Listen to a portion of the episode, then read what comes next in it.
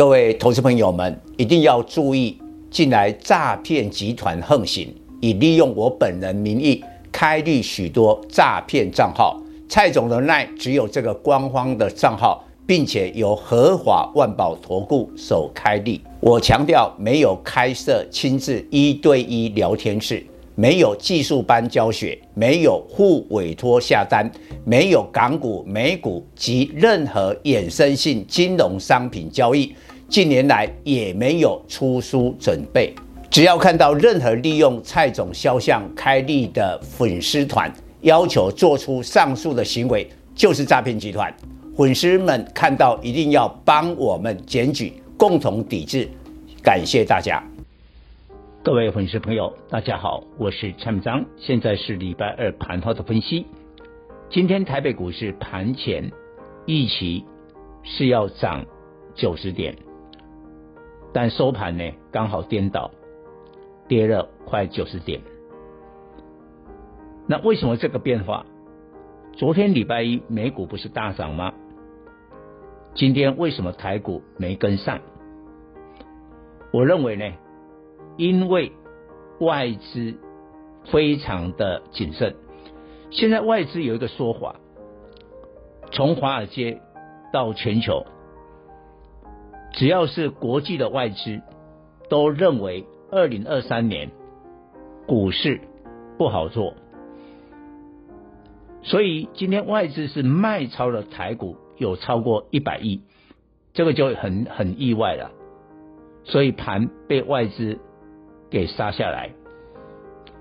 当然，我盘前有叮咛大家，我也讲过，今天晚上美国的十一月 CPI，礼拜四的凌晨联总会的利率决策，这两件大事都要过关，台股才有下一个阶段的行情。但是万一有变数呢？这个盘呢，经过了这一波的两千多点的反弹之后。也有可能涌现获利了结的压力，所以这两天请大家谨慎。然后今天的盘势呢，电子股大概都没有亮点，包括了台积电，这个比较可以理解。我有在礼拜的专题提到了台积电，虽然十一月的营收两千两百多亿，历史新高。但是这个利多几乎只有反应一天，今天跌三点五，来到四七一点五，又破了四七三的关键价位。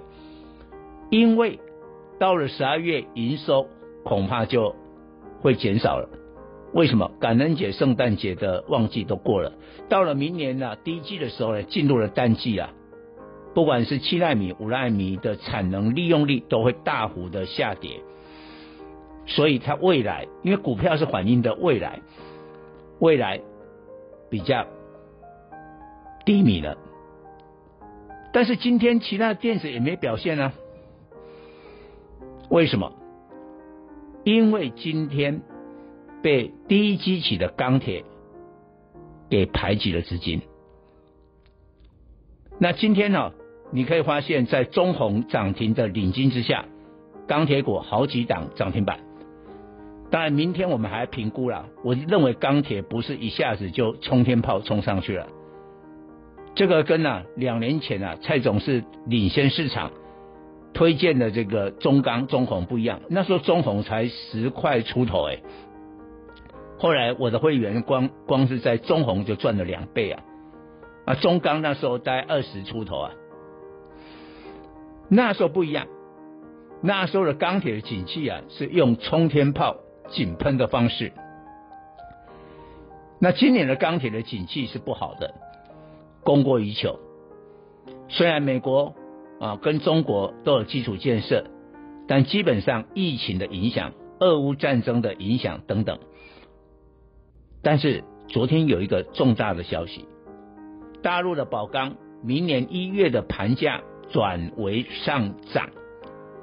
宝钢的报价深远的影响台湾的钢铁业，所以大家就解读好，那我们的中钢中红大概这个盘价最慢应该就明年了，大概二月以后或者最慢第二季也开始会上涨，但是重点是它股价基期太低了，太低了以后，只要买盘进来，投信一买，哦，今天中钢、中红都是投信买超的，一买就飙上去了。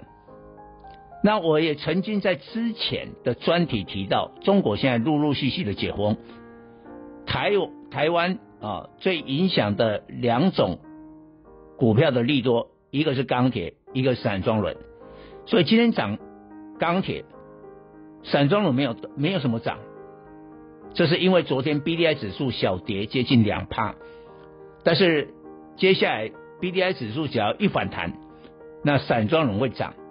所以很难说啊，也许过了一两天，钢铁稍微休息，变成散装轮在飙涨。所以呢，基本上资金有一部分，我认为未来会转到跟中国解封相关的族群。以上报告。本公司与所推荐分析之个别有价证券无不当之财务利益关系。本节目资料仅供参考，投资人应独立判断、审慎评估并自负投资风险。